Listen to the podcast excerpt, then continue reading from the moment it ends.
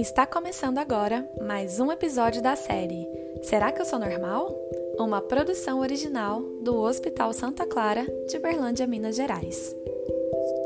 Olá, pessoal. Aqui é a doutora Daniela Falqueto Alvim. Sou clínica geral e gastroenterologista.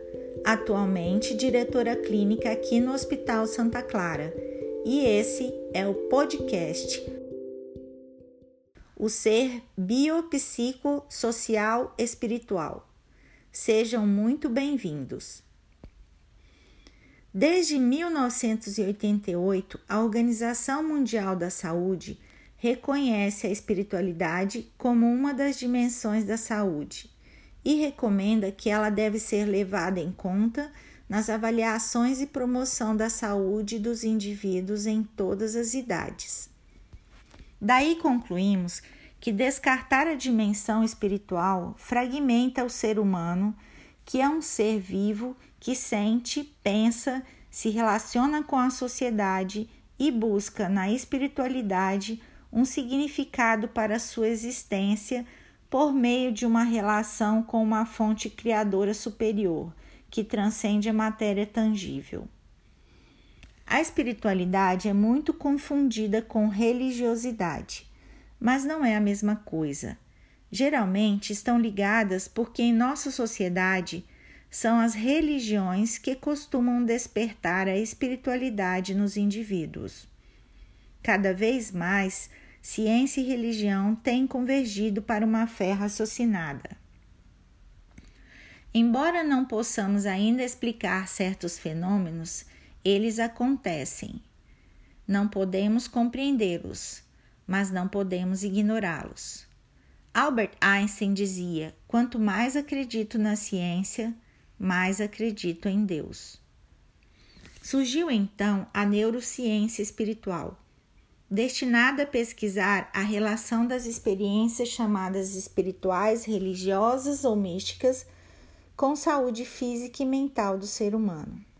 Várias instituições renomadas, ligas acadêmicas, cursos de medicina já estudam e abordam o tema saúde e espiritualidade. É o caso do Instituto de Psiquiatria do Hospital das Clínicas da FM USP, do Hospital Israelita Albert Einstein e da Sociedade Brasileira de Cardiologia. Estudos têm demonstrado que a prática da oração e meditação trazem serenidade e equilíbrio físico-mental aos enfermos, ajudando em sua recuperação.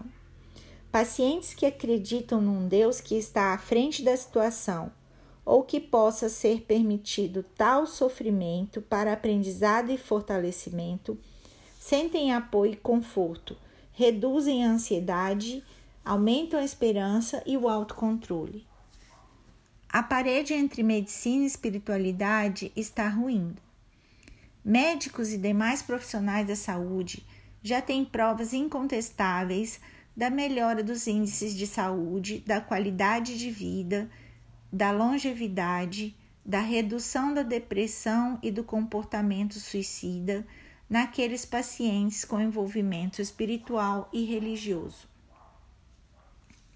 Sabe-se que também nas situações mais críticas, nos pacientes terminais em tratamento paliativo, nos casos de intenso sofrimento psicológico, comportamento delinquente e no abuso de álcool e drogas, a espiritualidade apresenta um efeito protetor e adaptativo. Pessoas espiritualistas tendem a ser mais saudáveis, têm estilos de vida mais benéficos e requerem menos assistência médica, reduzindo inclusive os custos com a saúde. Gostaria de finalizar com um ponto de vista bem pessoal. A espiritualidade nos ajuda nos vários campos do relacionamento. Consigo mesmo, gerando altruísmo, idealismo, dando propósito para a vida e para o sofrimento. Com os outros, gerando tolerância, senso de pertencimento e união. E com um poder supremo ao qual chamamos Deus, despertando o amor incondicional e a certeza de que não estamos sós. É a esperança no futuro, um futuro que ultrapassa os limites da mortalidade. É isso, pessoal. Espero que tenha esclarecido e até ajudado. Não deixem de ouvir todos os episódios, ok? Muito obrigada e até mais!